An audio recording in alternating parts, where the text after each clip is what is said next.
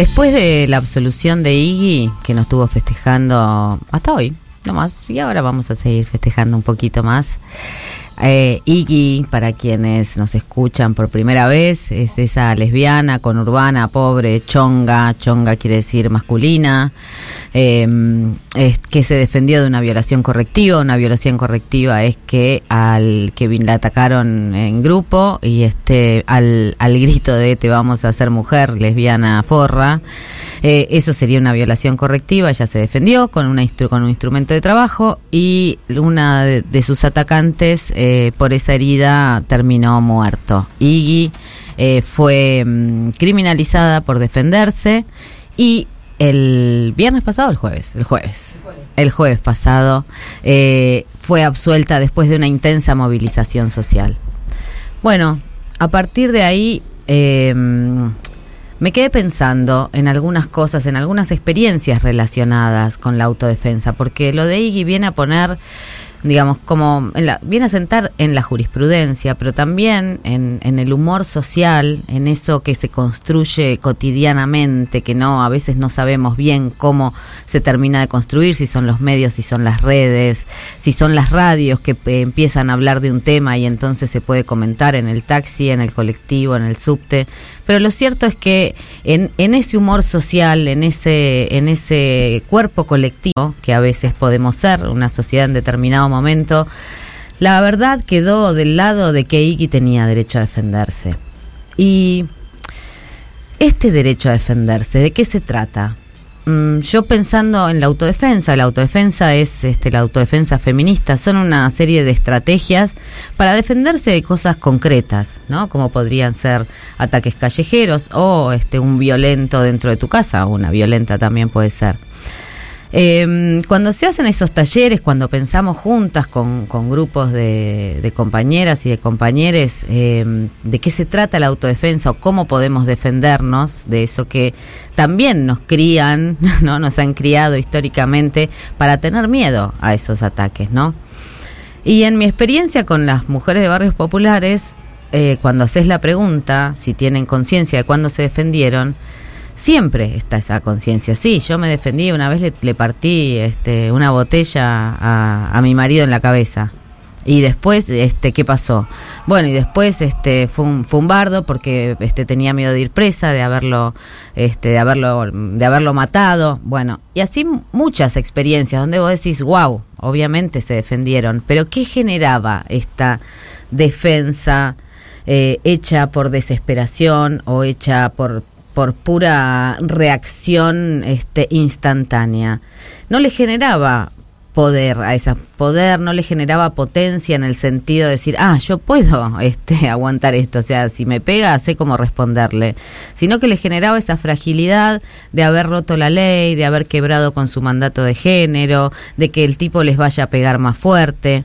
Y esto es lo que aprendemos cotidianamente, que cualquier gesto que hagamos para defendernos nos va, nos va a proporcionar un mal mayor.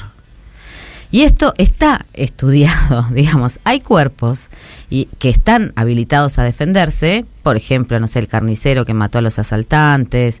Yo me acordaba de un este bueno, la gente mayor como yo se acordará del ingeniero Santos que mató a dos pibes que estaban adentro de su auto, ni siquiera amenazaban su vida, sino que los los valió y había una una intensa movilización para defender al ingeniero Santos de la cárcel porque ¿por qué si él se estaba defendiendo de los delincuentes aunque él tenía un arma y disparó a mansalva?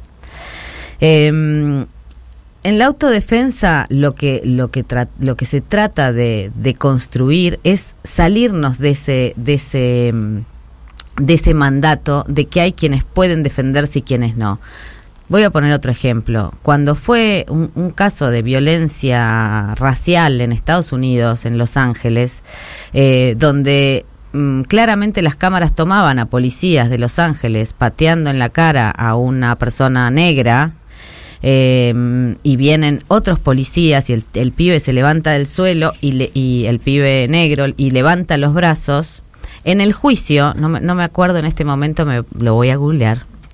Eh, en el juicio se tomaron, se, se, desarmó el video en fotogramas y entonces lo que se vio y lo que terminó absolviendo a los policías era que el pibe negro había levantado los brazos y eso había asustado a los policías y por eso había reaccionado así. ¿Por qué? Porque ser negro es desde ya amenazante.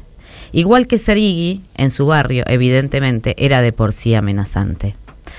Yo creo que mm, el juicio de Iggy nos marca una una posibilidad, marca una diferencia. En 2017, no hace tanto, las hermanas Jara, por quien también nos movilizamos desde los feminismos, en Moreno se habían eh, defendido de un tipo al que, que las quiso abusar. No lo mataron al tipo. Sin embargo, ellas tuvieron una pena de cárcel en suspenso después de haber estado detenidas un tiempo, de que se haya pedido, este, se haya movilizado para, para obtener su prisión domiciliaria, llegaron al juicio, les dieron una pena menor y no, no terminaron este, volviendo a la cárcel. Pero lo cierto es que las condenaron. En ese caso no se, no se registró este derecho a defendernos. Eh, este no derecho a defendernos que ahora viene a modificar lo de Iggy es una pedagogía. Es decir, cómo nos paramos en el mundo, quiénes somos. La, historia de Iggy lo que, lo que nos cuenta es alguien que entre, entre la vida y la muerte, porque cuando te atacan cuatro tipos lo importante no es que te van a violar, es que te están atacando entre cuatro. Entonces, más allá de, de, la violación o no la violación, porque hay ya también una pedagogía que dice que la violación te arruina la vida, como si las mujeres, las lesbianas y, este, y otras eh, disidencias este, de la diversidad sexual o cuerpos disidentes, la diversidad sexual, estuviéramos este, pensando que hay una integridad sexual que tenemos que llevarnos hasta la tumba, ¿no? Y que entonces la violación te la arruina. Pero digo, eh, lo, que, lo que instala esta historia de Iggy es, por un lado, reconocer la potencia que tiene eh, estar en el lugar en el que estás. Decir, yo no quiero esto para mí y me voy a defender como sea. Y, y, en el mejor de los casos voy a saber cómo defenderme porque lo voy a construir colectivamente con mis compañeras. Y en otro caso, en el, en el, y al mismo tiempo, es desconocer la omnipotencia de los cuerpos masculinos hegemónicos, hegemónicos me refiero a cis, este, como que son más fuertes, como que siempre nos pueden hacer daño, como que este, hacer cualquier movimiento amenazante para ellos va a redundar en más golpes. No, ese miedo no es un miedo real, porque ni todos los cuerpos masculinos tienen tanta fuerza, ni todos los todos los cuerpos pierden balance, todos los cuerpos este eh, eh, pueden ser eh, distraídos, digamos. Entonces, desconocer la omnipotencia de ese discurso que nos dijeron de quiénes son los dueños de la violencia. La violencia es algo con lo que convivimos cotidianamente. Perder todo contacto con la violencia para cumplir el mandato de género que todavía tenemos incorporado de que las mujeres somos buenas, nos damos a los otros, que las lesbianas somos este cariñosas y no agresivas, ¿no? Y que es amar a otra mujer, digamos un montón de discursos que nos ponen siempre en el lugar de ser las buenas. ¿no? Como, como frente a las guerras no podemos tener opinión política, tenemos que pedir solamente por la paz, ¿verdad?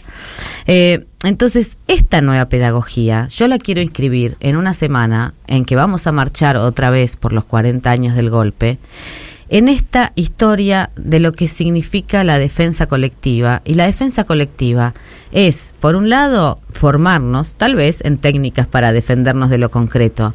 Por otro lado, construir movimientos con los que podamos cambiar las condiciones de la opresión. Y por otro lado, generar una conciencia de quiénes somos y de cuál es nuestro lugar en el mundo y de cuáles son nuestra potencia colectivamente. Creo que eso a veces se nos pierde en el 24 de marzo. Porque mm, cuando se piensa en la militancia de guerrilleros y guerrilleras, en la militancia de la juventud de los 70, parece que sigue habiendo una idea de que estaban un poco locos, ¿no? Que tomaban el cielo por asalto, de que dejaban a sus hijos y, este, y se lanzaban a la aventura tan jóvenes, ¿no? Como si fuera una cosa que sucede en la juventud y nada más. Y yo me pregunto, ¿desde cuándo hacemos solamente lo que se puede? ¿Se hubiera, sacado a Iggy de la cárcel si hiciéramos solamente lo que se puede? ¿Estaban tan locos los de los 60 o estaban construyendo una idea de mundo, el que fuera, que era una manera de defenderse para ellos, para sus hijos, para los otros, para lesotres?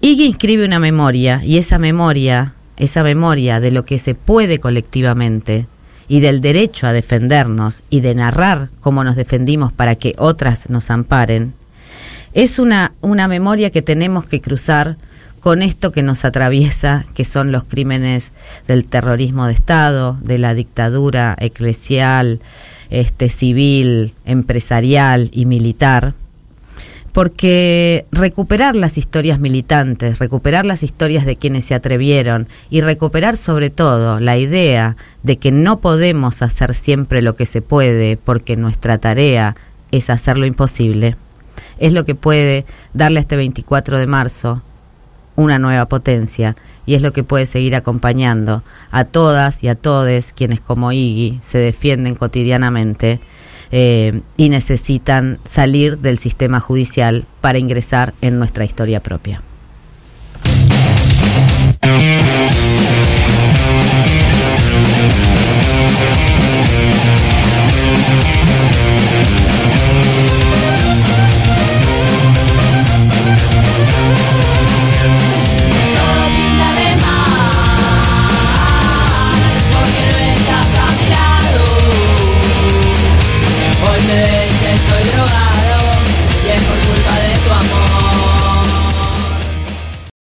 Si nos organizamos, pasamos todos.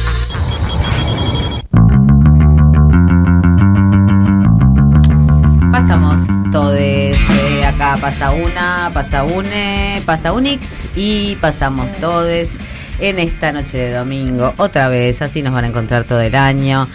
Y esta noche, cosa que no dije antes, eh, les vamos a preguntar a nuestros queridos oyentes pensando un poco, ¿no? Pensando en ese momento en que Iggy tomó la decisión de defenderse, pensando en ese momento en que te despertás como en un comunicado oficial en la tele donde la dictadura tomó el poder, donde los militares tomaron el poder y qué haces, te vas, te quedás, te mudás, ¿no? Momentos, momentos cruciales donde se toman decisiones. Y si pudieras volver atrás, si pudieras tener una máquina del tiempo, ¿cambiarías la decisión que tomaste en esos momentos cruciales? ¿Qué decisiones cambiarías si pudieras meterte en una máquina del tiempo? Esa es nuestra pregunta para nuestros oyentes y acá nuestra compañera Fanu Santoro nos dirá para qué van a contestar, ¿verdad? Muy buenas noches. Sí, bueno, como siempre tenemos sorteo y en este domingo de otoño casi eh, vamos a estar eh, sorteando movidas, concursando. Ah, ah, ah. Mira, te quiero decir una cosa, primero que nada, todavía no es otoño, ¿eh? Yo ya estoy resignada. Se adelantó. Estoy resignada. Falta un día, yo, falta un día. Yo ya estoy resignada en esta temperatura del orto que va a empezar a llegar ahora. Pero bueno, eh, vamos a bancar ahí con las medias de lana y todas esas cosas que nos ponemos. Les cuento, vamos a concursar, quienes nos manden audios al 11 25 80 93 60 y también a nuestro Instagram, arroba las 12, página 12, en nuestro Twitter, arroba guion bajo las 12, página 12, se pueden ganar Movidas por el Deseo, un libro producido colectivamente por la Cátedra Libre Virginia Volten, la Fundación Rosa Luxemburgo y la editorial El Colectivo, donde hay un montón de... Eh, muy buenas reflexiones en torno a los paros internacionales transfeministas eh, en este marzo muy transfeminista, ¿no? Con todo lo que está pasando. Transfeminista, muy transfeminista, totalmente. Así que envíenos audios. Muy bien. Nos envían audios con la consigna. Si tuvieras una máquina del tiempo, ¿qué decisiones de tu pasado cambiarías? Ay, yo tengo un montón que cambiaría. Disculpe, mi nombre es Ana Carolina. Disculpe que interrumpa. Hola, señora. Perdé que pensé que era Ah, no, no era Ano. Ah, me confundo. No, no, yo también me confundo. Creo que soy Ano Carísimo. Ano Carísimo, sí. Ano Carísimo, acá Ana Carolina. Acá Ana Carolina. Carísimo como todo. Creo que me vienen a arreglar el micrófono, porque algo estoy haciendo mal, siempre algo estoy haciendo mal. Si pudiera cambiar el, la, el máquina del tiempo sería que me pongo bien el micrófono. Eso con el con el rewind de los 10 segundos, ¿viste? Que hay Ay, lo bien que me vendría ese rewind de los 10 segundos. No te, digo a mí. Sobre todo para acordarme lo que me olvido 10 segundos después. Y el adelantar y no tener que vivir esos 10 segundos también. Lo pedís, lo tenés. Eso quiero, eso quiero, qué lindo. Bueno, pero. el único deseo tenía otro. Todavía no se inventó. No, yo tengo decisiones que me gustaría saber. Me da curiosidad qué hubiera pasado si hubiera tomado otra decisión. No necesariamente me arrepiento o hubiera tomado esa otra decisión, pero me da curiosidad pensar si yo en lugar, en lugar de nunca volver a la facultad hubiera terminado la carrera de ingeniería ¿Qué hubiera pasado? Eh, Me gusta capaz pensar. que construyendo Sí, un estaría haciendo puente. Pero personas, ¿ustedes no saben de las líneas temporales diferentes que existen en el mundo? Ay, No, disculpa, Perdón, no. Euge Murillo es un hombre. Sí, es mi nombre y me parece que sí, eh, si estamos viviendo en un momento en donde las líneas temporales paralelas eh, son Perdón, posibles. las ¿Desde cuándo líneas? ¿Quién dice que son líneas? como- Rayas. Rayas, no sé cómo querés llamarlo. No, es... es Rizomas. bueno. Agujeros negros. temporales. Pantanos. A mí cuando era chica me encantaban esas películas en donde te aparecía la primera decisión que tomás. Hay millones de películas que tratan de sí. eso. Si tomás una decisión va por ahí y se arma todo ese... arma Mis libros, tu propia mis aventura, libros se preferidos. Elige, elige tu propia Elige tu aventura. propia aventura. Ahora Si hay- sigue estudiando ingeniería, pase a la página 43. Si decide dejarla en el primer año, Yo continúe en nunca la página pude 2. leer esos libros porque me parecía que había que tomar demasiadas decisiones. No. Cosa que detesto. ¿Desde Yo te tomo una decisión a principio de año y no me vuelvas a preguntar por otra hasta el Ya final, está, ¿eh? ya está. Pero aparte era muy macabro porque te aparecía al final de la página las opciones. claro. Y para la, o sea, ¿qué hacías? Ibas, mirabas todo. O sea, todo era O sea, como. perdiste la trama de inmediato. Obviamente. No, sí. Ok, Yo- Así que esos son los pantanos temporales. Líneas de tiempo paralelas. Líneas de tiempo, sí. Hay aplicaciones lo- para el teléfono ahora que te podés bajar No, y cada vez que tomás una decisión. Hay que hacer una huelga de aplicaciones para el teléfono, ¿eh? Ya no se puede ni caminar sin que el teléfono te diga si tenés que acelerar. Yo te regalo el mío que no, no, no tiene lugar para ninguna aplicación.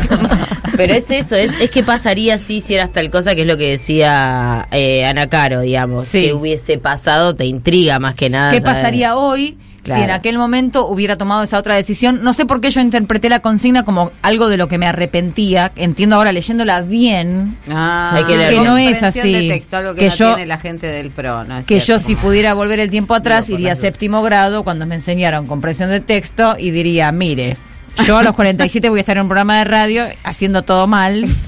Si usted me pudiera explicar bien, seño. Y ahí la seño me diría, callate vos, nunca vas a trabajar en la radio. Mandémosle un saludito. Vas a ser ingeniero. Yo creo que lo que hubiese cambiado, no sé si es posible porque no estoy eh, del todo convencida si es una decisión. Mira, si en esta mesa no entienden la consigna, me voy a retirar, ¿eh? No, no te retires, si no te entienden la retires. consigna en otro lado, que nos cuenten qué están haciendo, qué van a hacer, qué, cómo Ah, sigue su domingo, basta de ser por favor. demagógica, A Cami le- a Cami encanta, Mike, a Acá, Cami- les oyente, contesta lo que preguntaba, punto final. Sí, Bueno, escucha. entonces yo de yo me hice torta un poco de, de los 20 para arriba, 10 y algo, y me hubiese encantado estar de, de, de chiquita, de, de, de nena, decir, eh, quiero ser torta, quiero ser lesbiana.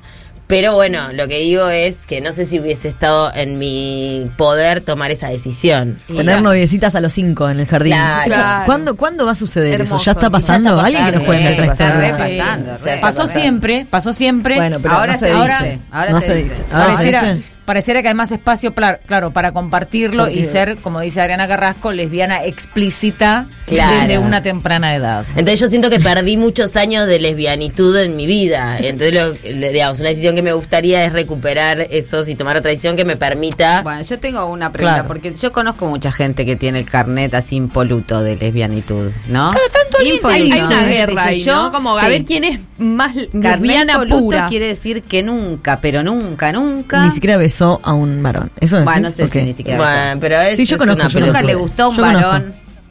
Sí, es muy malardo. Es muy malardo, a mí no me ¿Qué gusta significa nada. malardo? Perdón, es, no una, entiendo es nada. una es la una competencia esa aparte. es no, un- porque aparte, como porque pone el plano de- del carnet y en lo carnet, ¿no? A mí- bueno, estamos Marta. hablando de una sí, el carnet y no carnet, lo estoy poniendo en plano, estoy diciendo que hay lesbianas que se jactan, lo puede, puede Total, ser bueno, como puede una ser acción. malo. No, como una hay lesbianas que podemos- se jactan de que tienen el carnet impoluto. Porque es cierto Y que yo no lo es que, que- les digo es esto. ¿Qué? El carnet impoluto, sin haber probado ninguna ¿Cómo sabes que no te cosa, gusta? ¿eh? Claro. Eh, dale. Sí, sí, No, es muy old fashion igual. Ese carnet, ese carnet, yo jamás estuve en una situación donde ese carnet fuera requerido, solicitado. No, sí estuve en situaciones donde es presentado, Sí. regodeado, hay como toda una perfo de tengo este carnet. Y el carnet no es gran cosa, según yo te digo, es un pedazo de papel que andas llevando la billetera, cuidando que no se te moje, que no le pregunto, pase ¿Vos esto. estás segura que no eras lesbiana de los de, de chiquita? Porque lesbiana no es solamente que te Sí, gusten no. Obvio. Dice que sí, que sabe que era lesbiana Yo de sabía, chiquita, pero no podía tomar no la decisión de decir como, bueno, entro a la salita de cinco y digo, Oli, soy la lesbiana, digamos, como no, no existía esa posibilidad. Lesbianita. Claro, soy una pequeña lesbiana con dientes, con dos paletas. Bueno, demasiada lesbianitud. Acá sí, le escucho Camila Barón, acá Con la sentada, nuestra compañera bisexual en esta, en esta mesa, para que no se crean que esto todo es lesbianismo y adicción. Cami. ¿Eh? Me tienen podrida, por favor llamen a mi compañía. Te hago una pregunta, te hago una pregunta, Cami. Si pudieras volver el tiempo atrás y cambiar una decisión, ¿cuál sería?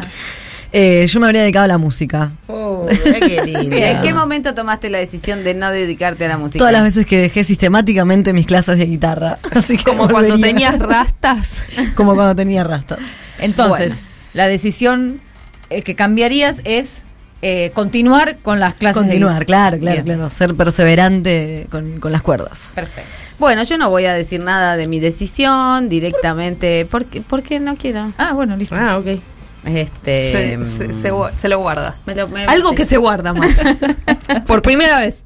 Bien, eh, tenemos una alegría en el cuerpo que nos dura por todo lo que dijo Marta en el pase con los especialistas y lo que empezó con su editorial. Como el Eh, evidentemente la absolución de I y esta victoria nos llena eh, de alegría. Por lo tanto, vamos a abrir el programa con algo que levante, que te puedas poner a bailar mientras haces cosas y nos contás qué cosas haces, porque eso es lo que le gusta a Cami. Eh, esta es nuestra querida Cindy Lauper y Girls Just Want to Have Fun. Solo queremos divertirnos.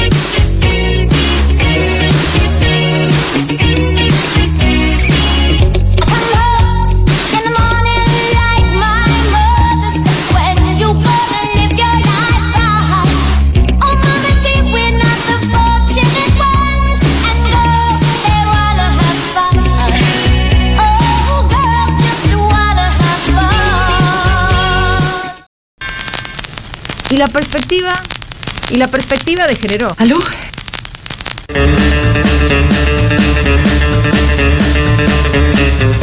Y así es como todo se va degenerando un poco, siempre la perspectiva este, y otras cositas, nosotras mismas, con el tiempo. ¿Nos vamos ajerezando o no nos vamos ajerezando con el tiempo? ¿Nos convertimos en licor, en elixir de la vida o qué? ¿Eh? Estamos, ¿O de fe- o sea, estamos de celebración, o sea, todo lo que pase va a estar bien. Es válido. Es así, o sea. Bien, eh, tenemos una invitada especialísima, me da mucho placer eh, presentar a una actriz que me parece que no es decir poco, una señora actriz que trabajó en más de 30 películas, eh, que empezó su carrera muy jovencita, eh, la siguió en España porque se exilió y este allá trabajó con, con Pedro Almodóvar, están en Netflix todavía este montones de películas donde Cecilia Roth aparece, incluso la última Madres Paralelas, eh, donde es protagonista. Así que sin decir mucho más, le digo buenas noches Cecilia, gracias por atendernos. Hola. ¿Cómo están? Muy bien, muy bien, muy con- contentas. O en negativo. O sea, no sé por qué me metí en el, en el link que me pasaron y los veo en, negativo, como si estuviera en negativo de un, de un fílmico. Sí. Mira qué raro. Bueno, qué sé yo.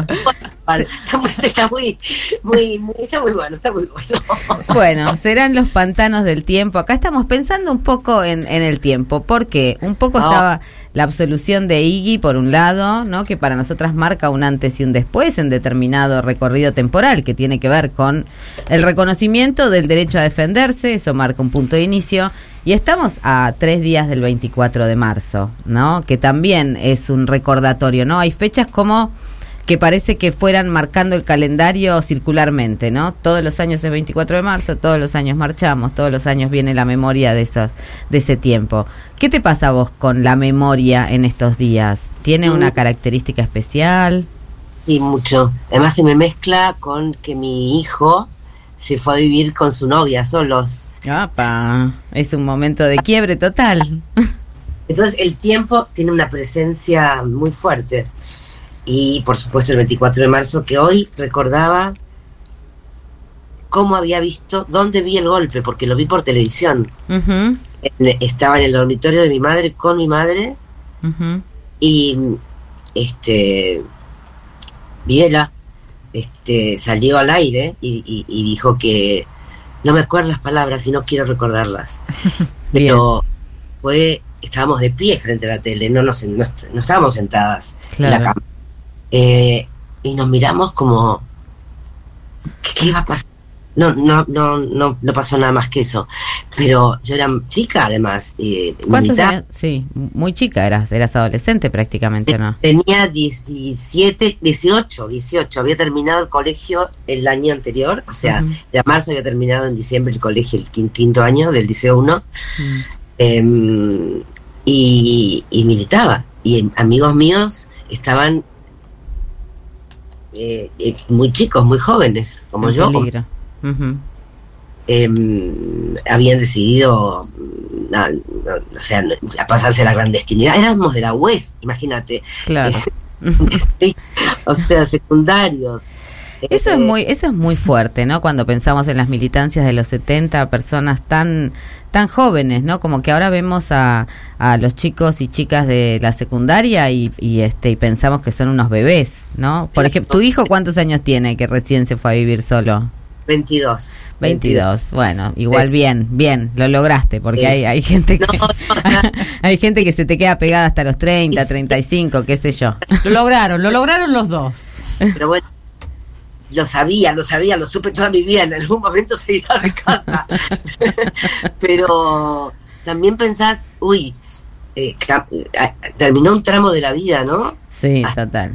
o juntos porque era chico o porque me necesitaba o mm, porque así fue la vida, así es en general. Eh, y de pronto cambió tu vida porque tu hijo se fue con su novia y, y el tiempo se, se- el tiempo se presentó, ¿no? Claro, como que se asienta, de pronto se asienta así como el polvo, Oh, una, conciencia de lo vivido. Y, Muy mucha conciencia, conciencia plena del que se de, de esto. Terminó un tramo de la vida, empieza otro. totalmente. ¿Y vos qué cambiarías, Ceci, si tuvieras que volver, eh, si pudieras, no si tuvieras, si pudieras volver con una máquina del tiempo, ¿qué decisión cambiarías de otros tiempos? Sabes que cuando pienso en esto, pienso que no quiero pensar, porque mejor es una decisión que, que, hubiera cambiado mucho, mucho el camino de mi vida. Entonces, no cambiaría ninguna decisión. Creo que fue, que fue un buen camino y que fue siempre elegido, eh, que siempre tomé decisiones. Ujú.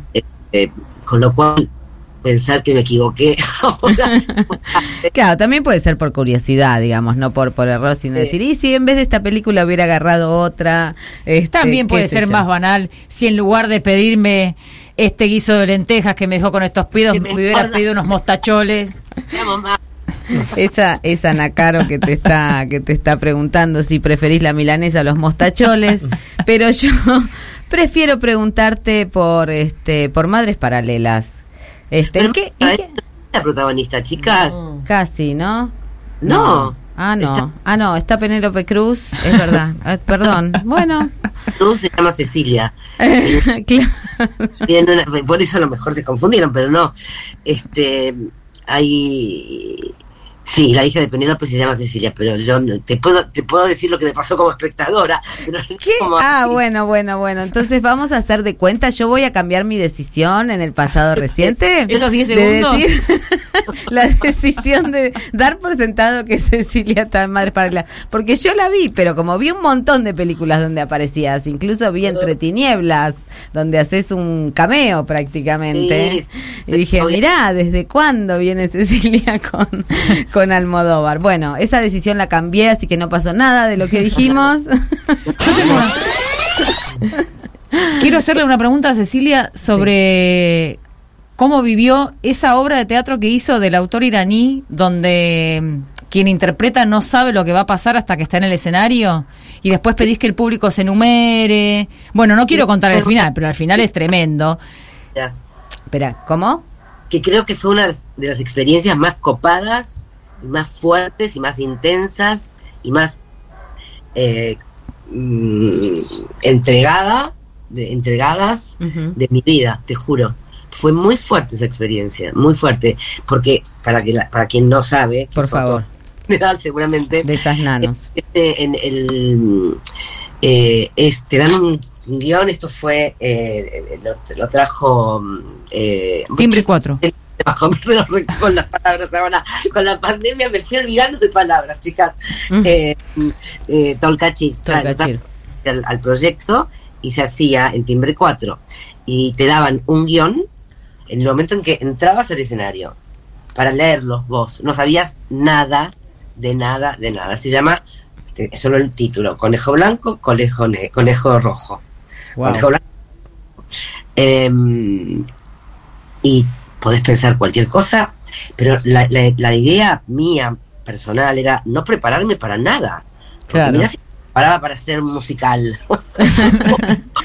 Qué, qué fuerte eso de dejar el cuerpo disponible, ¿no? Sin este, sin, sin nada donde agarrarte.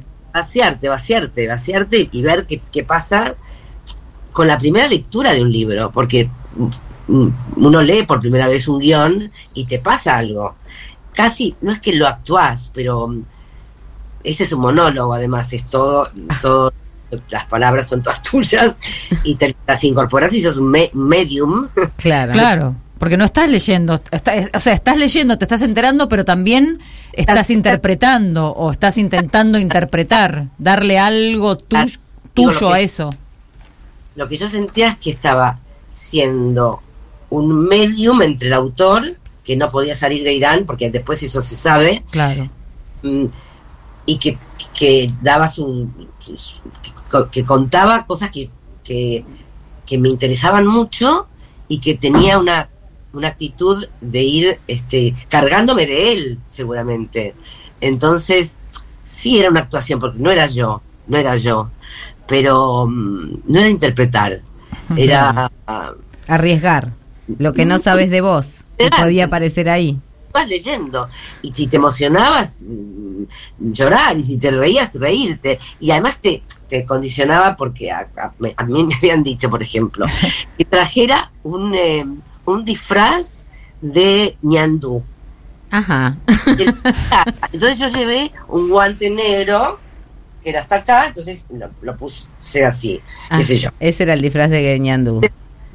de, de, de- de ñandú. Imagínense, oyentes, eh, la sombra china de un, de un Claro. brazo haciendo piquito con los dedos y una Claro. media negra y ahí tendrán el ñandú. Sí, y entonces, Y algunas cosas más que no me acuerdo en este momento, eh, que tenía que traer, llevar, que yo no tenía ni idea para qué iban a servir. Y de pronto te- te- en las acotaciones voy a apagar esto porque vamos a seguir escuchando cosas mías.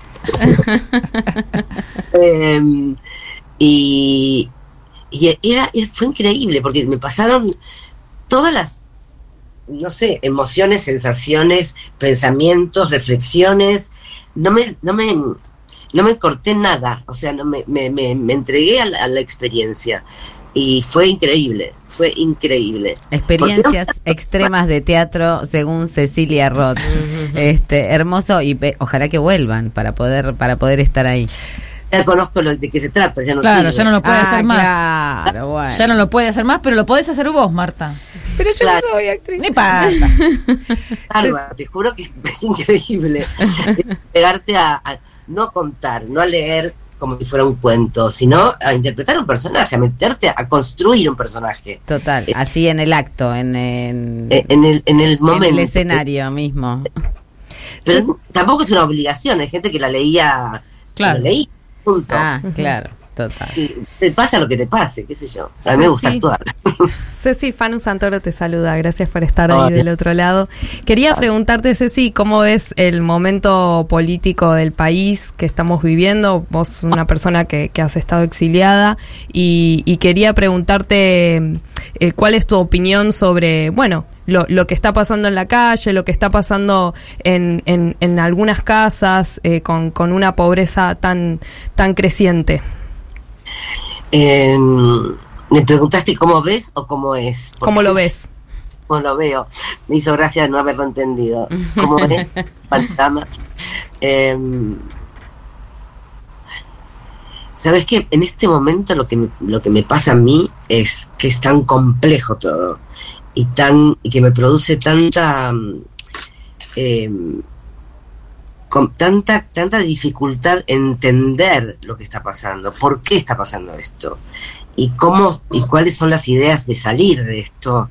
Me produce tanta, eh, tanta confusión que no podría decirte cómo lo veo. Lo Yo, sin embargo, eh, leí varios posteos tuyos durante la pandemia, sobre todo, con opiniones muy narrativas y muy políticas, eh, Sí. que me interesaron mucho esas intervenciones políticas, no sé, relacionadas con el medio ambiente, relacionadas, digo, ¿qué, qué generó ese tiempo pandémico en relación al mundo exterior, a pensar el mundo exterior y a, y a exponer esos, esos pensamientos? No, tal vez yo no te seguía antes, pero a mí me, me gustaba mucho leerlos. Mira, qué bueno. Em, eh, sí, no me tam- también me pasaba lo mismo que con el, con el guion. Eh, reflexionaba sobre una situación y lo escribía mm, también. Em, claro que me, me- la pandemia me hizo em, estar como en como en un estado de, de- de Introspección. Soledad reflexiva y eh, muy interior, por momentos muy interior, incompartible, y por momentos con deseos de, de compartir, que era de manera virtual. O sea, la primera parte de la pandemia fue muy dura, Total. muy dura, pero, pero muy... eh, Claro, después lo, lo puedes contar después de un tiempo. No, no sabes qué le está pasando, que le estaba pasando eso. También muy- de, de- cambiar muchas cosas. A veces se me, se me movieron las, las. Las, las- estructuras. los, este, sí. Bueno, y la última pregunta de mi lado para, para hacer este, este, este trazado que tratamos de hacer en este programa entre ese, sa- sabes de la, de la absolución de Iggy, por supuesto, porque sos una, una actriz informada. La No, Pero la absolución de Iggy de Jesús, una lesbiana que violar, que quisieron violar No, y ella se defendió y la absolvieron y acá estamos festejando todavía ese fallo que fue muy hermoso, este, muy hermoso sobre todo porque se peleó mucho, ¿no? Un- una, una piba lesbiana chonga en el conurbano que se defiende de una violación y que después es criminalizada, no podía, no podía quedar en la cárcel, eh, está fuera. Y lo relacionamos un poco por eh, también por los usos de la violencia, digamos, que siempre ahora parece que la palabra violencia está siempre estigmatizada, digamos, ¿no? Como si no, cuando se habla, por ejemplo, de las guerras este, donde peleaba San Martín, nadie se pregunta si es violencia, si no es violencia, ¿no? Era, estaba bien. Sí, y sobre Ah. todo no se diferencia entre violencia y opresión, que la violencia yo necesito para cortar la leña, para muchas cosas, pero la opresión di- indica como una dirección, un sentido en la violencia, es Total. importante. La opresión significa un sentido y, y, y la violencia que ejercen los pueblos oprimidos también tiene un Sí. sentido que no sería, sería legítima defensa en un punto. Sí. Eh, la pregunta que yo te quería hacer, eh, vos como, digo, como militante de aquella unión estudiantil secundaria, ¿verdad? secundaria, Eh, la web. la UES. Secundarios. Unión de Estudiantes Secundarios, que te fuiste al exilio finalmente. Sí, no por mí, eh, Mm. yo era militante de, de, de, de- de base, muy, muy jovencita. Eh, pero a lo mejor hubiera, mira, o sea, evidentemente pues, podría no estar ahora aquí. O sea, yo creo que he sobrevivido varias guerras. Ujú. Eh, eh, mi, mi padre eh, era socio de Jacobo Timerman en la Mm. opinión, era Ah. Claro. Sí, tenían eh, todo el tema de papel prensa, fue muy duro para ellos porque también eh, David Graeber tenía una parte de la opinión también y tenía parte de, de papel prensa. Bueno, fue toda la- todo, todo, toda esa, toda esa época y toda esa gente y todo ese momento mí, que pasaba por mi casa y delante de mis ojos. Hoy se acaba Claro. de cerrar la puerta. Bueno, Este, mi, mi- muy violenta. Eh, Mi pregunta iba, o sea, ¿vos tenés la sensación de que tenías utopías en los 70 y después las perdiste? ¿O tenías utopías en los 70 y fueron cambiando esas utopías, esos sueños se fueron modificando y todavía tenés una utopía que nos querés contar ahora? Mira, te juro que con la, con la pandemia terminó de cerrarse.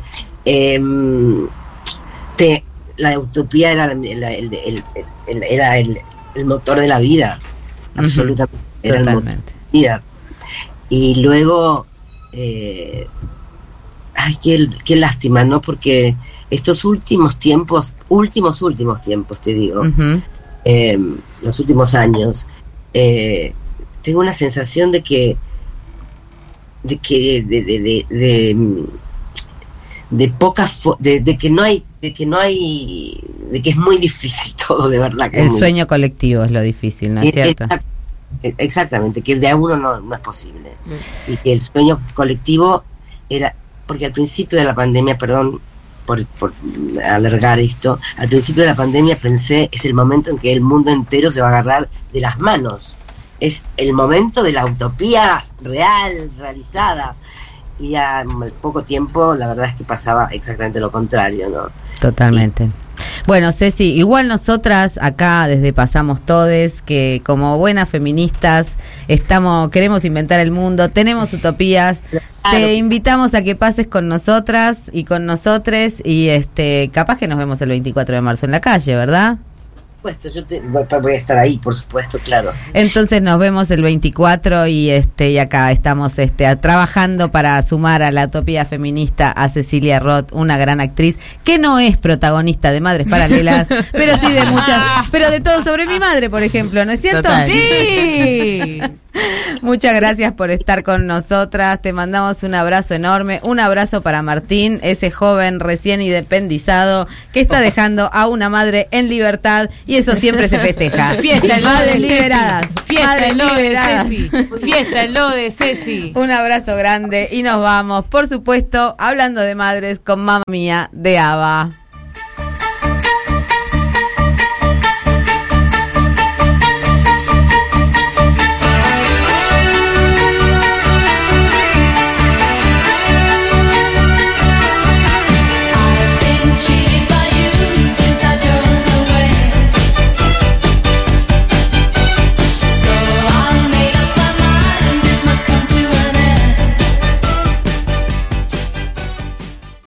Día prendés la radio y siempre estamos hablando de lo que pasa. Porque con todo lo que está pasando, ¿dónde están las feministas?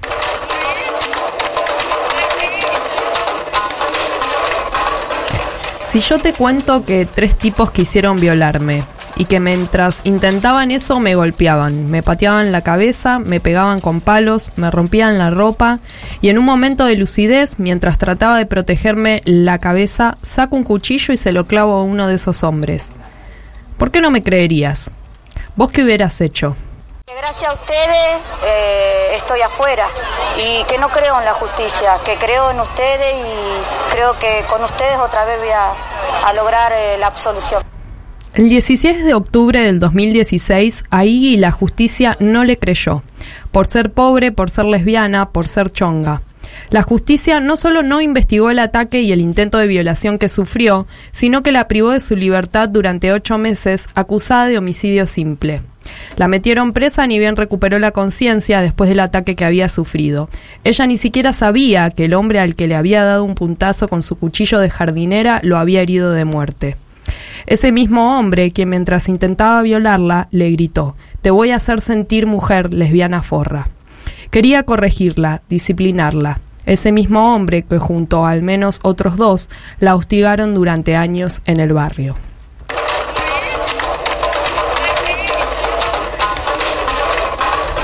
Ahí no la escucharon.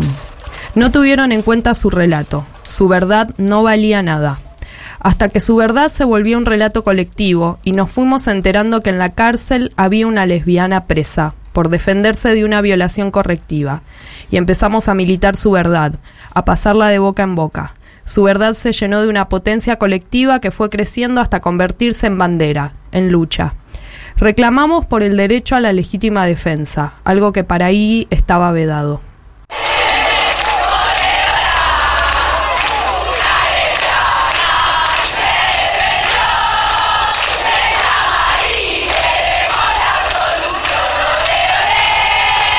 Luego de esos ocho meses presa, la Cámara de Apelaciones de San Martín le concedió a Iggy la excarcelación extraordinaria gracias a una fuerte movilización en la que se exigió que espere el juicio en libertad.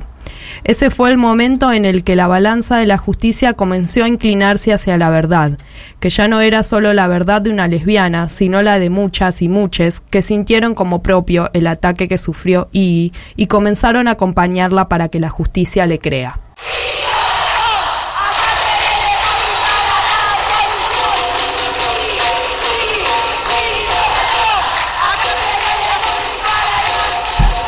Seis años tardó la justicia en decidirse qué hacer con la verdad. Seis años mantuvo a Iggy como homicida cuando lo único que hizo fue defender su vida. Durante todo ese tiempo, la lucha por la absolución de Iggy se convirtió en un tejido poderoso y colectivo que la abrigó en sus momentos más difíciles, que le dio fuerza para enfrentar esa justicia, que le dio la espalda a la verdad, para plantarse ante la fiscal Liliana Tricarico, que quería verla presa 10 años, basándose en un relato patriarcal, mentiroso e injusto. El jueves 17 de marzo, Iggy tuvo la posibilidad de ser escuchada y volver a contar la verdad. O mejor dicho, le dio a los jueces la oportunidad de escuchar la verdad para hacer justicia. Su declaración fue contundente. Con un fallo unánime logramos su absolución.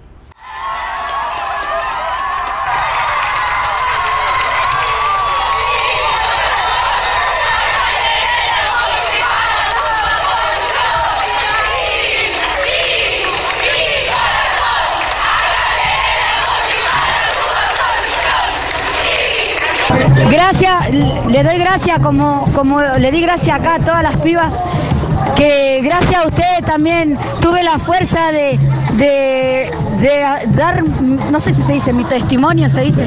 Tu declaración. Mi declaración, testimonio de la iglesia evangélica, pero todo bien con lo evangélico también. Eh, nada, gracias por toda la fuerza que me transmitieron de todos lados, no solo por las redes, en donde están allá sentadas, que me dijeron en La Plata, en el Bolsón, en todos lados. Gracias, gracias, gracias por la fuerza, por la sabiduría, por el respeto y sobre todo por el cariño, por querer lo bien para mí. Gracias, me hicieron crecer un montón. Gracias, gracias, las quiero.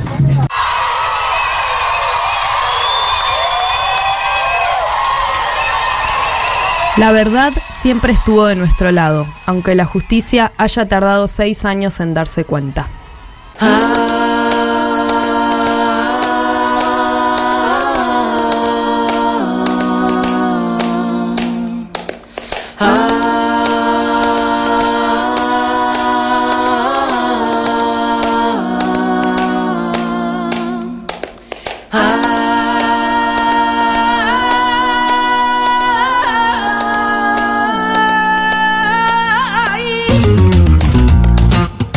Morty Jaleo, autodefensa, feminista. No tengo miedo de ir sola por la calle, no camino buscando dónde refugiarme. Que la señora autodefensa nos guarde. No pienso cambiar ni uno solo de mis planes. Siempre recuerdo las palabras de mi madre. Niña, no andes sola, no vayan a violarte. Basta de tener que buscar protección, depender de otros para llegar a mi colchón. Sintiendo que no puedo hacer nada. Mejor coger un taxi, no vaya a acabar tirado y asaltar, humillar, violar. Por el patriarcado y lo que en su nombre mata. ¿Dónde están las utopías? Pasando el siguiente pueblo.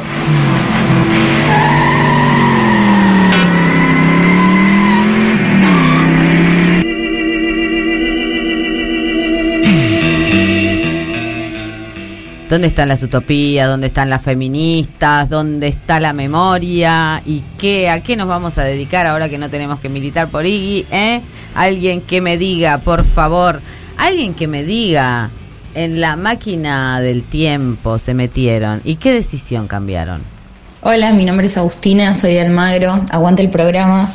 Y si yo pudiera cambiar una decisión, no me comería ese pancho en ese puestito de esa calle cualquiera a las 4 de la mañana. a partir del cual me tuvieron que internar y tuve que empezar a hacer una serie de dietas que Tragedia. todavía conservo. Estoy segura de que me hubiese enfermado igual de la panza eventualmente, pero me No intriga carne, saber amigas. cuánto más hubiese durado sana sin ese pancho. ¿Cómo están? Los organismos están infiltrados todos haciendo propaganda eh, de lo de ellos. Sí, Está muy bien lo que están haciendo. Está bien, a mí me parece a banco Uh. esto de las eh, decisiones que un, que volvés atrás y que parece que son así de un día, de un momento y que después tienen una relevancia muy La dona- importante. Igual eso La me dona de Homero- me, me da un poco de impotencia porque porque digo, si no me hubiera comido el pancho, pero se lo comió el pancho. No sé. Recuerden no, que claro, hay, hay una Yo digo algo línea- que me cambie la vida, la ¿no? Que- fina línea con el revisionismo histórico, no, claro, claro. a ver qué más dice la gente. Hola, ¿qué tal? Mi nombre es Alex y si pudiera volver el tiempo atrás, no tomaría toda la que tomé anoche. Para- Tiene mucho, este lo voy a anotar porque esto es muy, es algo que se puede Para identificar mí es- mucha gente. Se puede identificar Sí. mucha gente. Yo estoy siempre del lado del No, pueblo, voy eh. anotando ya. ¿Cómo digo que se llamaba? Alex. Alex. Recuerden que pueden enviarnos audios al 11 25 80 93 60 y concursan po- para ganarse Movidas por el Deseo, un libro de La Rosa Luxemburgo y la editorial El Colectivo y la Cátedra Virginia Volten. ¿Alguien más nos ha dejado su Aparte, mensaje? sabemos dónde fue que lo tomó todo esto que tomó. Hola, ¿cómo Sí. están? Mi nombre es Juana y quería decir que si pudiese volver el tiempo atrás, abortaría. ¡Epa! Tiene muchos votos, Esperamos que ese Diego, esa. Bendy, no esté escuchando el programa. Muchos votos. El aborto para- retroactivo arruina muchas subjetividades, compañeras, compañeros, No, con útero. hay que- hay no que- sé, digo, guarden un poquito. Algunas cosas es mejor no decirlas. Cada tanto, no, no digamos todo. No digamos todo. No, en Pero algún lado hay que verdad, decir o las sea, cosas. En algún lado hay que decir las cosas porque era un programa de radio. Entiendo también su punto de no decírselo en la cara al, pero no creo Y que lo que esté pasando en este momento. radio. No creo que lo que esté Ponele pasando. que démosle más crédito a. Juana. Le do- démosle más crédito a Juana. Que nos llame de vuelta y nos cuente toda la historia completa. Aparte, claro, no, No, sabemos no ni quiero siquiera saber a no quién sabemos- abortaría que no abortó. Y por ¿eh? ahí esa persona que hubiera abortado ya no está más también. Así que por favor, ¿eh? No, Ay, eh, no empecemos, bueno, no empecemos a tomar lados cuando no sabemos. Puro drama, al final puro drama. Esta consigna es un drama igual, porque arre- eh, eh, ¿cómo es? Arrepentirse es equivocarse dos veces. Yo les voy a hacer votos. Es un drama. Votos, ¿a quién? A, A esta, a esta última eh, Juana. Bueno, respuesta yo a la yo- consigna. Yo, que soy la conductora, ¿eh? le voy a poner dos votos a Alex. Te cagué. Quiero saber una cosa. Les voy a hacer, eh, voy a empezar mi taller de autodefensa, como buena instructora que soy. Eh, estamos acá sentadas en círculo. Más o menos, tenemos Nos la sacamos mampara. los zapatos, hicimos un ejercicio de estiramiento y estamos este, relajadas, tiradas en el piso y yo les pregunto, bueno, ¿cuál fue la última vez que se defendieron, que tuvieron que defenderse? Recién, que me estaban haciendo bullying y no me dejaban elegir el, la persona. Bueno, ya conté, la se- el señor Ana- Ano Carísimo. Sí, la escucho, Eugenio Murillo. Yo la última forma que tuve de, mm, de defenderme fue la cuestión performática. Ajá. Pienso que si estoy con un bus, una capucha, me tapo toda y camino por la calle, si me encuentro con alguien que pueda llegar a amenazarme eh, en esa situación de capu- encapuchada. Claro, ¿y eh, qué eh, pasa si es un policía con quien se encuentra? ¿eh?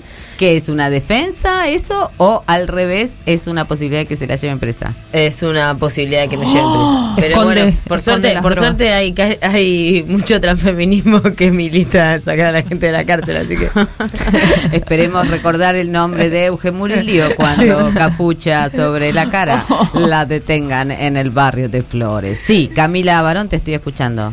¿Cuál fue la última vez que me defendí? Sí. Y no me acuerdo, no sé. O sea, ¿qué, qué- de una agresión. ¿Cómo se llama? El gas- la- gaslighteo le dicen, ¿no? Eso de. Bueno, de- cuando decís algo, pero el otro se apropia de lo que vos dijiste y te hacen creer que vos no, no, no dijiste eso. Y es como un mansplaining, pero más sofisticado. Menos, Eh, creo que a nosotras menos al cuerpo nos dan los ataques. Las A tres Euge, neuronas mirá, que me mirá quedan después de la fiesta de disfraces Euge- están peleándose para saber qué Euge- dijo Camila. No, no, yo creo que acá, Creo que yo como bien dijo la compañera ahí, el testimonio que vale es el de Euge. Todo lo demás. Sí, Son dos te escucho, confundidas. te escucho. Eh, Me yo me acuerdo, Censura. me acuerdo que durante el, el último debate del aborto, por la legalización del aborto, yo iba por la calle eh, caminando con mi panuelo verde en la mochila y, y pasaron dos chabones de la vereda de enfrente y me gritaron asesina.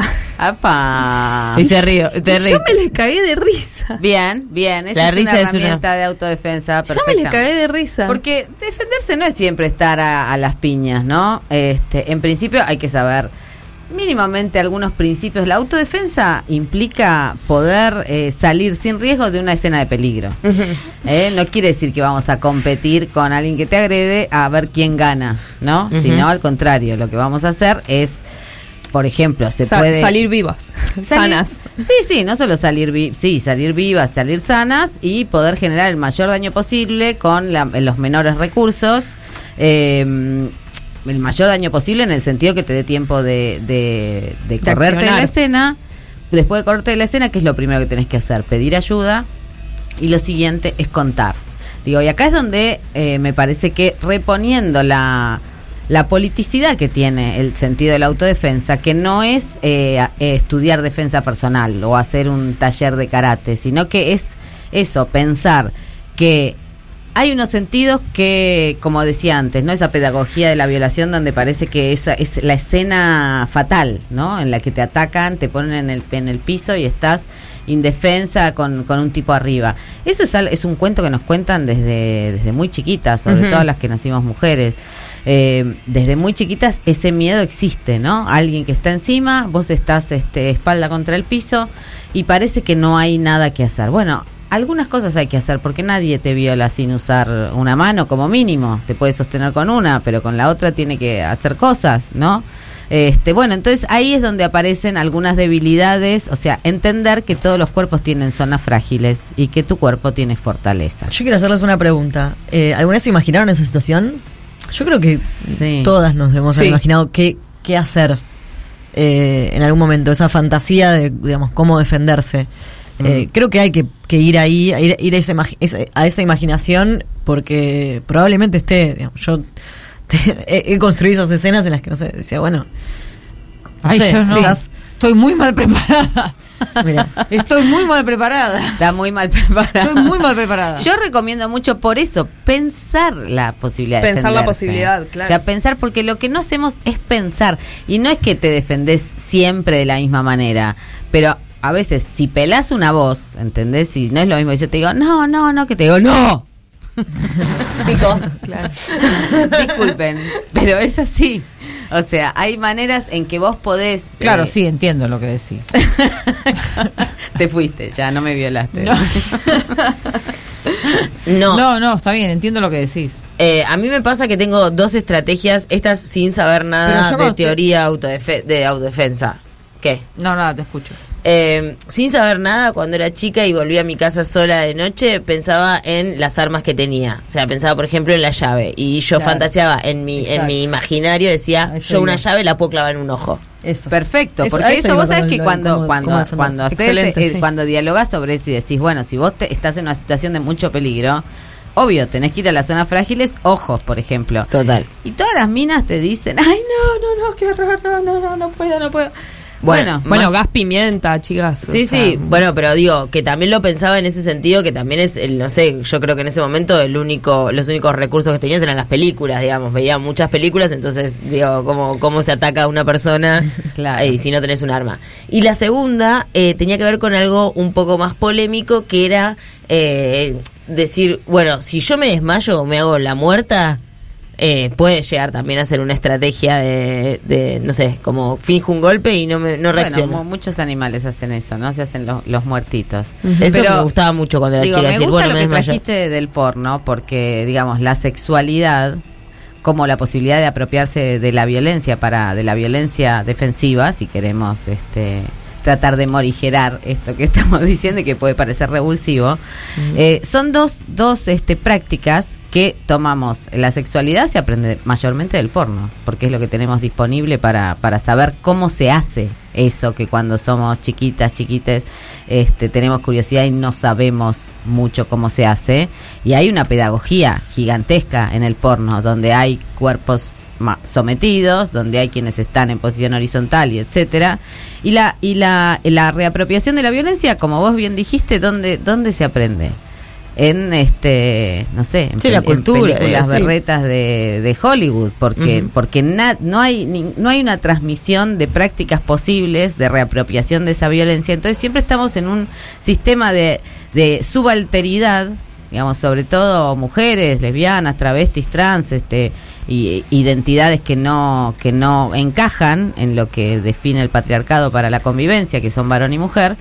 Em, lo que lo que digamos la, eh, esa violencia no no está planteada de ninguna manera no hay transmisión de la posibilidad de defenderse por eso es necesario crear otras pedagogías tanto para la sexualidad como para esta reapropiación de las potencias de nuestros cuerpos y de nuestro de nue- cuando digo nuestros cuerpos obviamente estoy incluyendo los sentidos estoy incluyendo nuestra voz, estoy incluyendo este, las percepciones y las maneras en que podemos defender, defendernos, que son muchas. Sí, total, y ahí como que está buenísimo esto de lo que puede sa- salir por intuición, por toda esa maquinaria cultural que tenemos eh, aprendida desde siempre, y los, los, los recursos que en una pedagogía de la autodefensa tienen que ver con cosas que tenemos muy a la mano, como lo que decías recién, de subir la voz o de hacer un movimiento que sorprenda o que, no sé, también, como digo, me puedo desmayar, también puedo salir a los gritos y Sí. revolear, no sé, como... Porque esas son las tretas del débil, ¿no? El que se supone débil, si tiene algunas tretas disponibles, lo que primero genera es un cambio de escena. O sea, si vos te encontrás con alguien que te quiere atacar y se encuentra con un este con una voz poderosa o con un cuerpo que está firme y no que está este agachándose pensando que ya lo van a matar, bueno, eh, se desorienta, ¿no? El atacante. Entonces, eso, es como cambiar la escena, es cambiar la pedagogía, es cambiar las posiciones de los cuerpos en el porno y cambiar las posiciones de los cuerpos también en la calle y frente a la violencia. Y con todo esto nos preguntamos entonces eh, cuáles son las armas eh, que empuña la violencia y qué otras armas podríamos tener para defendernos. Eh, vamos a escuchar María Elena Walsh, canción del jardinero, para una jardinera como Iggy. Yo quiero saber más del gaslighting y de eso que habla. Mírenme, soy feliz entre las hojas que cantan. Cuando atraviesa el jardín el viento en monopati. Cuando voy a dormir, cierro los ojos y sueño con el olor de un maíz florecido para mí. Yo no soy un bailarín porque me gusta quedarme quieto en la tierra y sentir que mis pies tienen raíz. Un programa con la perspectiva en el trasero. Y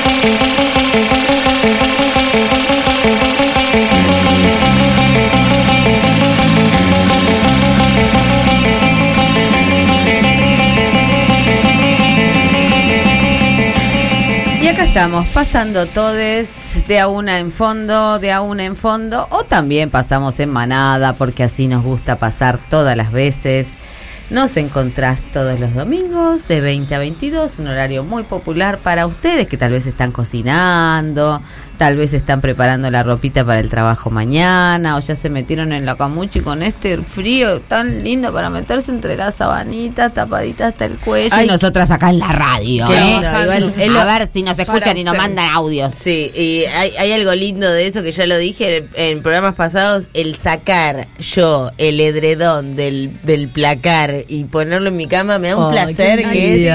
Bueno, empiecen con las pavadas del Team Invierno porque todavía es verano por decreto hasta mañana, ¿ok? No, y sí, a mí me, mañana es me- me otoño, da una depresión, ya, ya estoy pensando cómo voy a Yo soy. Yo estoy pensando ya en septiembre, no sé ustedes. Viene tu momento. Fijamos demencia, que seguimos en verano. Fijamos demencia. Pero bueno, tenemos otra persona invitada en nuestro No, todavía no está. Bueno, eh, En realidad no es una invitada. Tenemos, digamos, eh, digamos consignas todo, digamos todo, para- no es una invitada. No es una invitada. Este, es una columnista, ¿eh? Y va a estar en breve con nosotros, Esther Díaz. Vayan Así anticipándose, tomando nota, porque siempre trae mucha data. Es como Natalia Haidt. eh, Tengo Viste, buena- la lengua de loca siempre tiene, no, se equivoca, no se equivoca la lengua de loca. si pudieses volver el tiempo atrás con una máquina del tiempo, que yo no me la imagino como es, pero sí me la imagino invisible, no sé ustedes, eh, y cambiar una decisión, ¿cuál sería? Escribieron, están escribiendo al 1125 80 93 60 y dice, eh, hola, soy Franca de Villa Ballester, si pudiera cambiar una decisión, hubiera denunciado a un tío que abusó de mí en la infancia. Eh, me parece un tema súper importante, sobre todo cuando en la justicia argentina, eh, hablando de memoria y verdad, eh, hay casos que eh, pierden... Prescriben. Prescriben, esa palabra. Tan, tan de mierda no me sale. No, es, es algo para anotar, digamos que mientras festejamos eh, lo de Iggy, digamos, hay muchísimos otros casos similares. Hay un 4, po- según una cifra de 2015 que puede estar desactualizada, pero no creo que haya cambiado demasiado porque sabemos Puede cómo haber son las aumentado. cifras. Sí, totalmente. En la, por ejemplo, en la provincia de Buenos Aires hay un 4% de mujeres que están detenidas por abusos contra sus hijos que cometieron sus parejas. Y ellas están acusadas de malas madres, ¿no? Este, en los mismos tribunales de San Martín en 2015 se logró la este, la liberación y la absolución de una compañera May- Mayra Benítez eh, que, tam- que también estaba por esta causa, ¿no? De ese entonces son esas cifras. Digo para, para saber que, digo, más allá de los festejos, estamos en un contexto de muchísima tensión, donde la justicia, que modela buena parte de cómo tenemos que comportarnos en sociedad, porque nos puede aplicar la cárcel como castigo, este se resiste a, a pensar en términos feministas, se resiste a mirar lo que pasa en la calle, ¿no? A ver que no es, no todas las personas, ni todas las trayectorias vitales, ni todas las eh, los cuerpos son iguales. Estamos ahora sí Bien, bien. Se hizo un bache, pequeño bachecito, porque estábamos esperando a nuestra querida filósofa punk, nuestra lengua de loca, la señora Esther Díaz. ¿Estás ahí, Esther? Hola, ¿qué tal, chicas? Buenas noches. ¿Cómo estás, querida? Bien, bien, contenta de hablar con ustedes, esperando este momento. Este, y bueno, y me, me encanta esa relación que, mm, que hiciste entre eh, las 12 y en, en- todos, todes, porque justamente eh, no es la primera vez que, bueno, no sé si otra, otras personas también lo hacen, de que mm, seguimos reflexionando o profundizando en algo que se publicó ya en las 12 o al revés.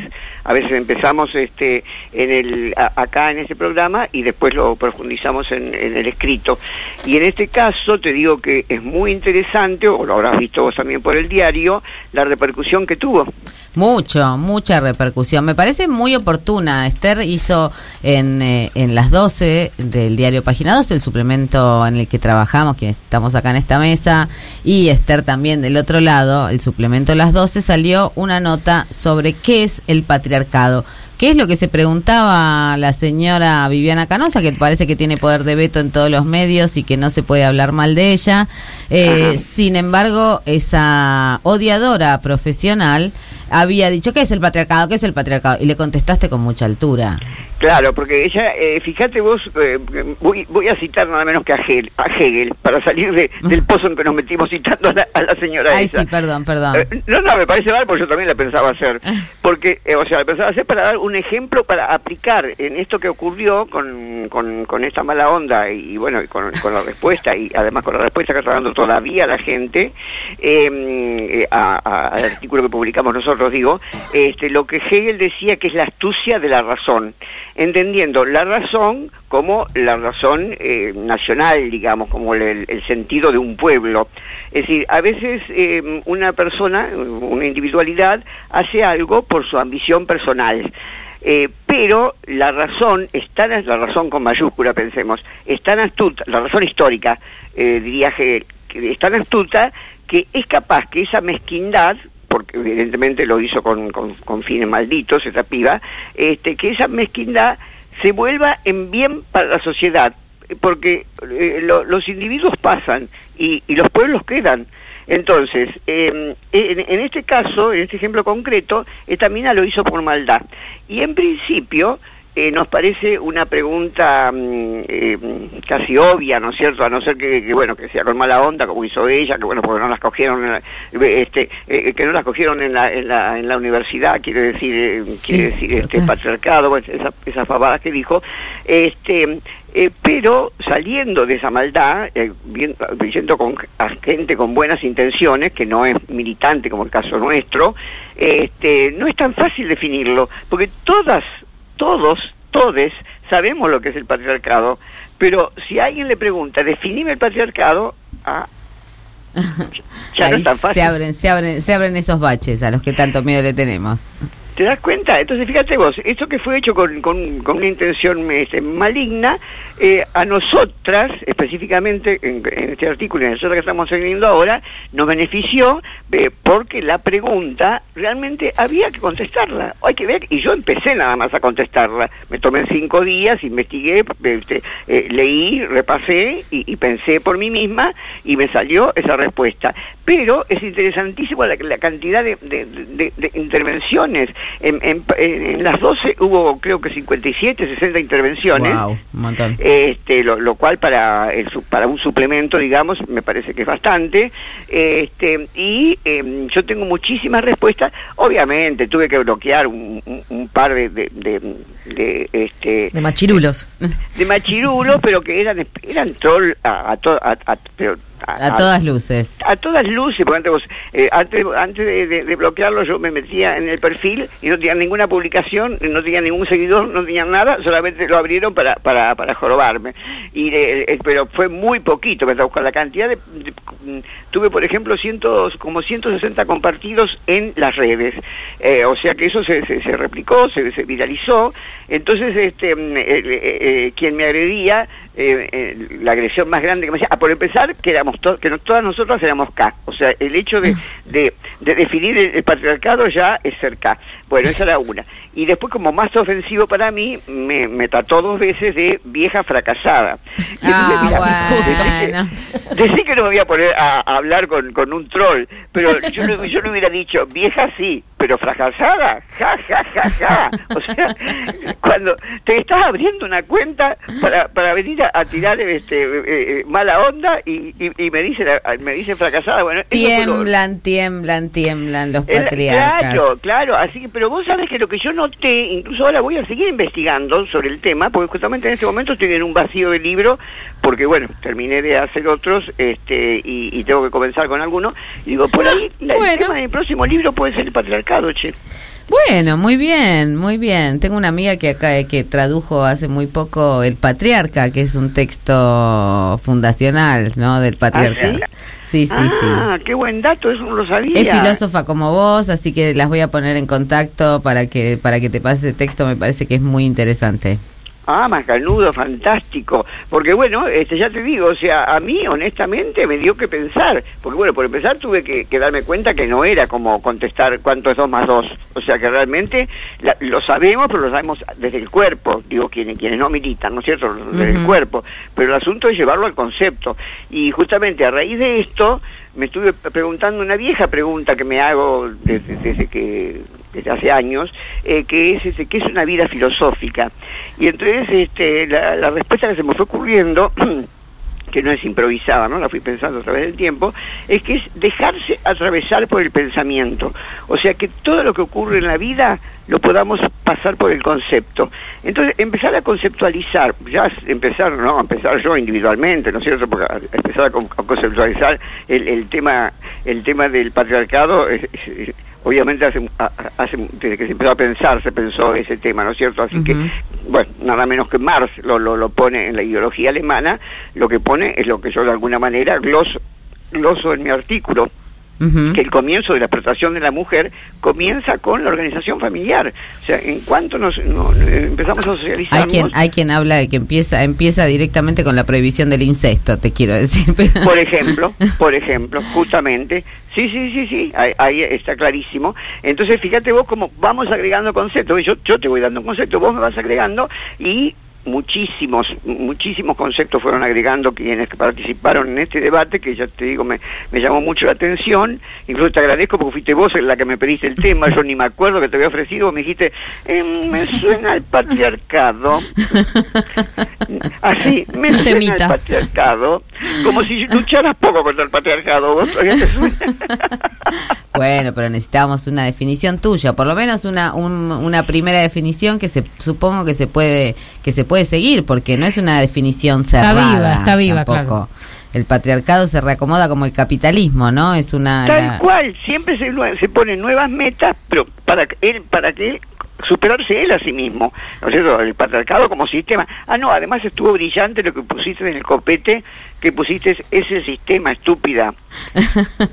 Ah, claro, eso estuvo buenísimo, porque bueno, para quienes no saben la historia del presidente de Estados, Unidos que dijo es que dijo eso estúpido, este, eh, no sistema, ¿no? Sino Es eh, ¿qué dijo, economía. economía o política. Es la economía, es la Es la economía. economía, estúpido. Bueno, este, entonces, esto está fantástico porque viene, incluso, me lo agradecen algunos hombres que se preguntan este, qué, hacer ante esa, con, bueno, uno cree que con buenas intenciones, está bien, este, Simón de Beauvoir dice que todo lo que venga de los hombres hay que tomarlo con pinza, pero bueno, uno cree que con buenas intenciones, este, o sea, ¿qué, qué, qué- qué se ¿Cómo puede hacer? colaboramos? ¿Cómo colaboramos para tirar el patriarcado? Se pregunta. Claro, y entonces, ¿qué, eh, eso, permitime que te haga preguntas yo a vos, perdóname. ¿Y vos co- cómo, co- cómo interpretás a, a los varones que hacen esa pregunta? Eh, los interpreto como mm, falso, este, la, viste, viste esa gente que mm, como falsos culpables, o sea que se autodeclaran falsos culpables. Ajá. Yo no los interpreto bien, perdón, perdón, los veo como diciendo, ay, ¿y entonces yo qué puedo hacer? Si yo supiera qué hacer lo haría, pero como no sé, no me doy cuenta.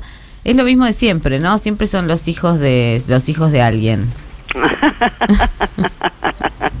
Bueno, ¿ves? A- Ahí, eh, eso es una punta para seguir pensando también entonces. Es una punta. Porque Sí. o- o- evidente- evidentemente toda la lucha que tenemos es porque existe el patriarcado.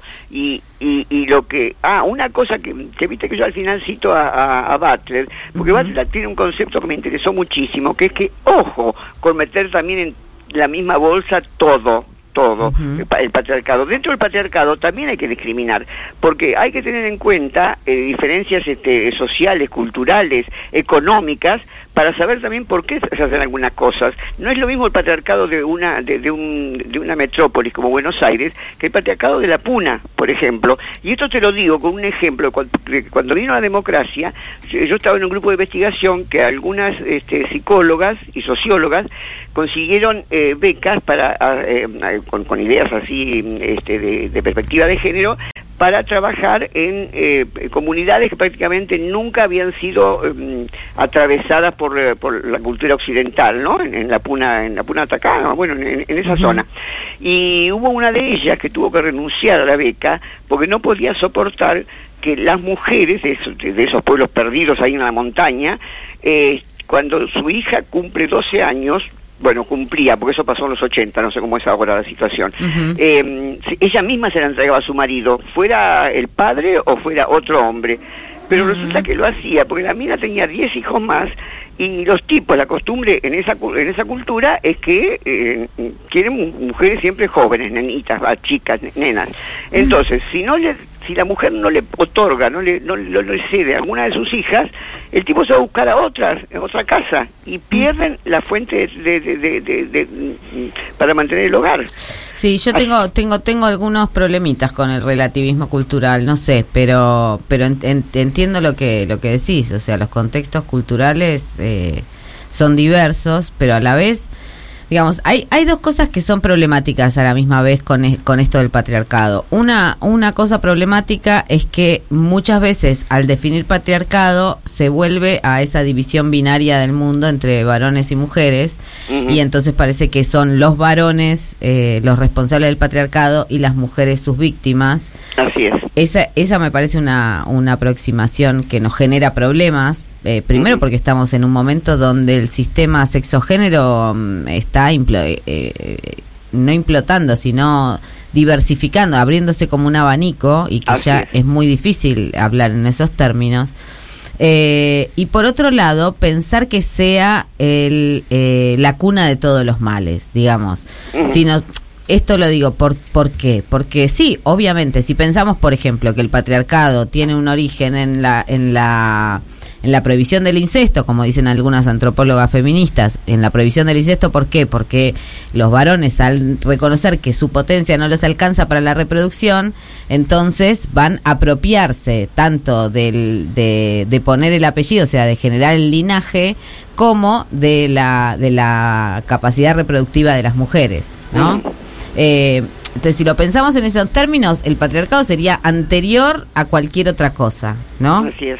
Pero si pensamos entre el patriarcado y el racismo, digamos, ¿no? O sea, no podemos explicar tampoco Sí. los males del mundo, los males del sistema en el patriarcado si no pensamos en el racismo Claro, y no pensamos en el capitalismo también. y no pensamos en el capitalismo. Obvio. ¿no? Son, son las dos las dos cosas problemáticas. Aún así, eh, está buenísimo tanto lo que trajiste en el artículo, que lo pueden buscar si entran en las 12 eh, punto página 12.com.ar. Ahí este, van a encontrar la nota de Esther Díaz sobre el patriarcado y esperamos que, que siga investigando a ver si tenemos un libro que, que nos sirva de herramienta y de Claro, pues ¿sabes lo que pensé, Marta? O sea, a la parte conceptual, sí, por supuesto, eh, va a estar, pero también tomarlo de distintas perspectivas. Por ejemplo, verlo en el cine, verlo en la literatura, que en la literatura tenés para darle, Sí, para darle. total.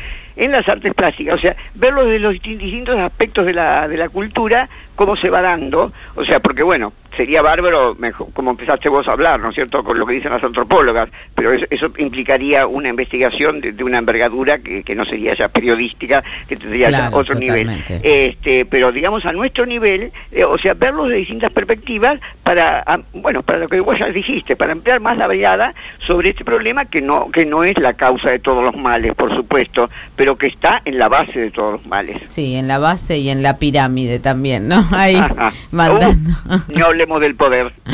Bueno, Esther, te agradecemos muchísimo este este rato con, con nosotras. eh, y eh, bueno, te seguimos leyendo, por supuesto, en las 12 y esperamos muy pronto, tal vez si tenés ganas, no sé, venir a visitarnos, te vamos a Sí, llevar a sí, cenar. sí, sí. Con muchas luces. Sí, con muchas luces te esperamos. ya, tenemos luces. este, mira, si no, las vamos a poner para vos. Bueno, Macanudo, muchísimas gracias. Un abrazo gigante, querida Esther. Igualmente, para vos y para las chicas. Adiós. Y bueno. eh, ¿Qué hago, Marta? ¿Me quedo o me voy? ¿Should I stay or should I go? Should I stay or should I go? Should I stay or should I go? Esto es de Clash. A Should ver qué hacen. Tomen decisiones.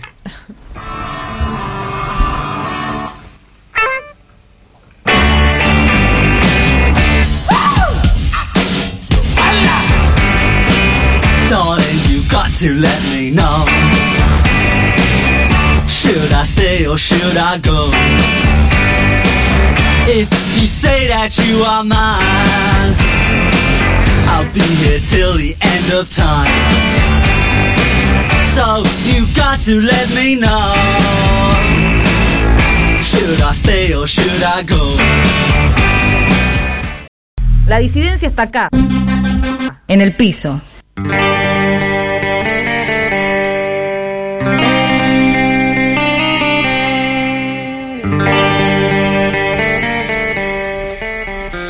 Bueno, y acá estamos, en Pasamos Todes. ¿Pasaron todes? ¿Pasaron algunos, aunque sea con sus respuestas a nuestra pregunta que se formula para concursar por un libro de la Fundación Rosa Luxemburgo Movidas por el Deseo?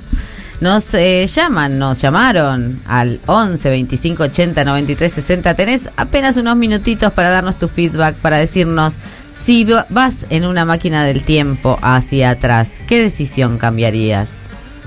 Hola chiques. Bueno, habla Juan. Hola Juan. Eh, yo lo que cambiaría, Querido. si pudiera volver el tiempo atrás, es eh, decir Qué nervios. eh, desde cuando me empezaron a gustar los hombres, Muy parecido a. Eh, Muy parecido a decirlo, no ocultarlo y que a esta altura no lo pueda decir por varias razones que ustedes ya saben. Bueno, pero acá tenés Eso un espacio cambiaría. para decirlo, Juan. Eh, que cuando empecé con gustar los hombres que me di cuenta que era joven, lo oculté. Eso yo lo cambiaría. Bueno, chiques, un beso grande, las quiero. Chau, Nunca es chau. tarde, Juan. Te ponemos, te ponemos un palito, Juan, al lado de tu nombre, a ver si te ganas el libro. Yo si pudiera volver el tiempo atrás, em, hubiera empezado a utilizar mucho antes la palabra equidad en vez de igualdad. Que una vez se la escuché a Dora Barranco, a quien admiro, y es realmente más que no tenemos por qué ser iguales, sino sí tener los mismos derechos. Y las mismas Equidad. oportunidades. Esa, si volviera el tiempo atrás, que hubiera empezado a usar antes. Yo era la que decía, sí, peleaba por la igualdad, pero equidad es la palabra. exacta. No queremos Para mí, igualdad ¿eh? en la opresión, queremos... Modestamente, mi opinión. Gracias. Hermoso, Gracias, Marta muchas gracias. Marta de Merlo hay que darle el libro de Elena Silvestre que se lo ganó la semana pasada.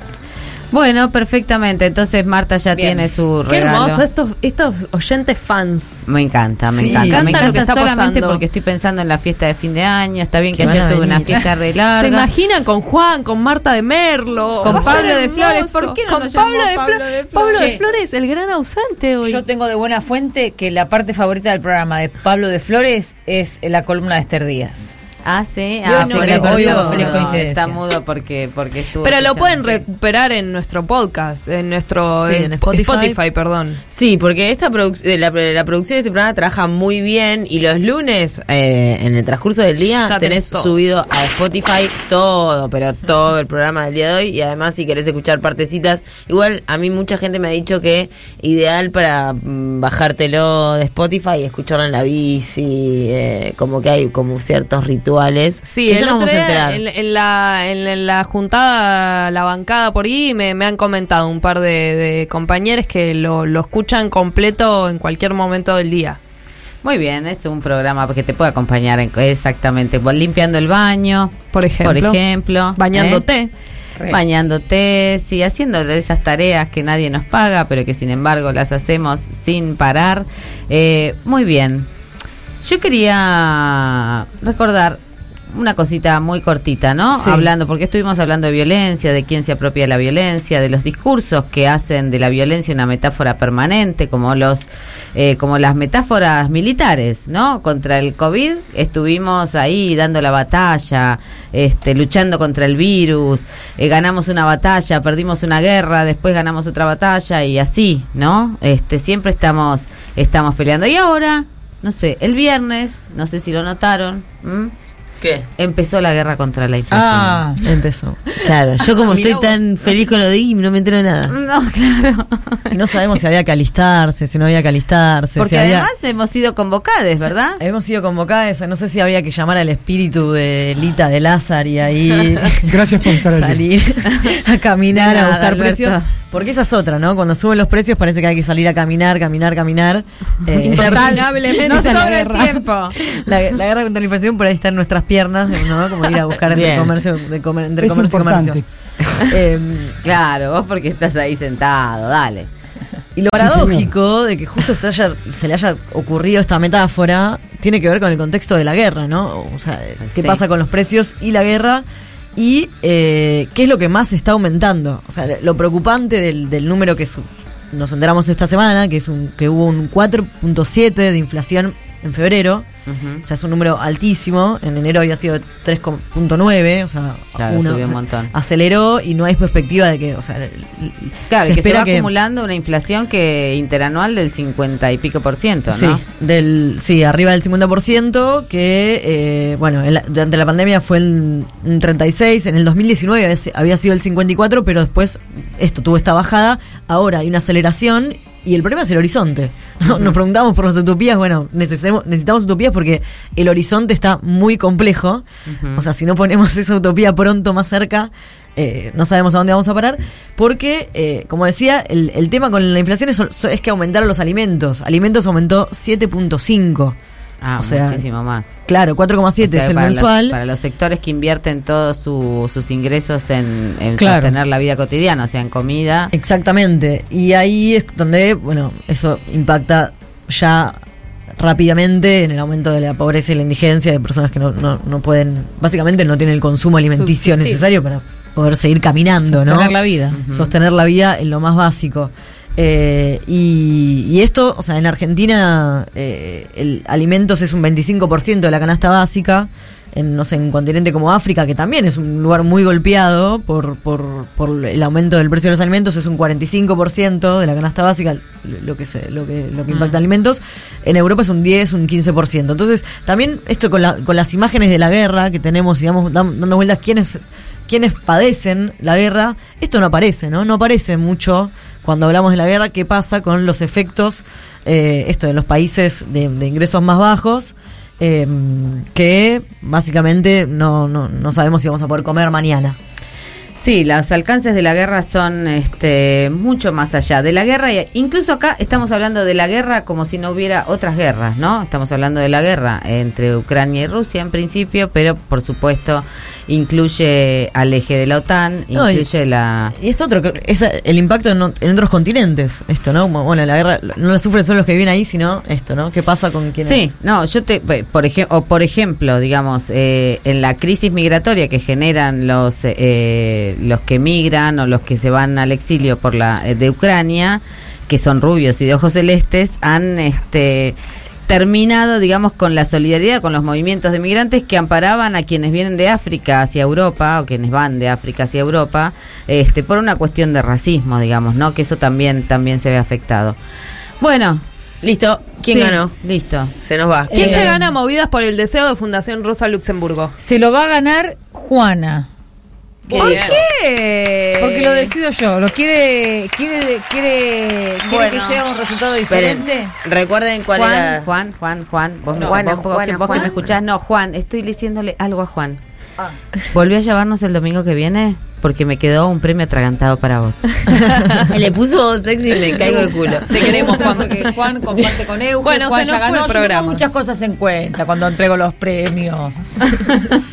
Ah, no, carísimo, ha decidido Doña Juana, la persona que abortó o abortaría. No. Hubiera abortado, no sabemos a quién. una esperemos que decisión. Sabendi no esté si tuviera la máquina del tiempo y cambiara una decisión, la decisión que tomaría sería abortar. Y la bancamos, desde pasamos todes o entramos todes, o como vos le quieras decir. Nos vemos el domingo que viene acá en esta mesa del bien. Euge Murillo, Ano Carísimo, Fanu Santoro, Cami Barón, Flor Fretza en los controles y Steph Balea, productor Ta en la producción general. Quien les habla, Marta Dillon. Nos vemos el domingo que viene acá en Pasamos Todes. Vengan con nosotros que vamos al mejor lugar siempre. Dijimos para siempre, fueron unos años. Terminé pensando, son reflejos lo que amamos. Me acuerdo de todo, todavía me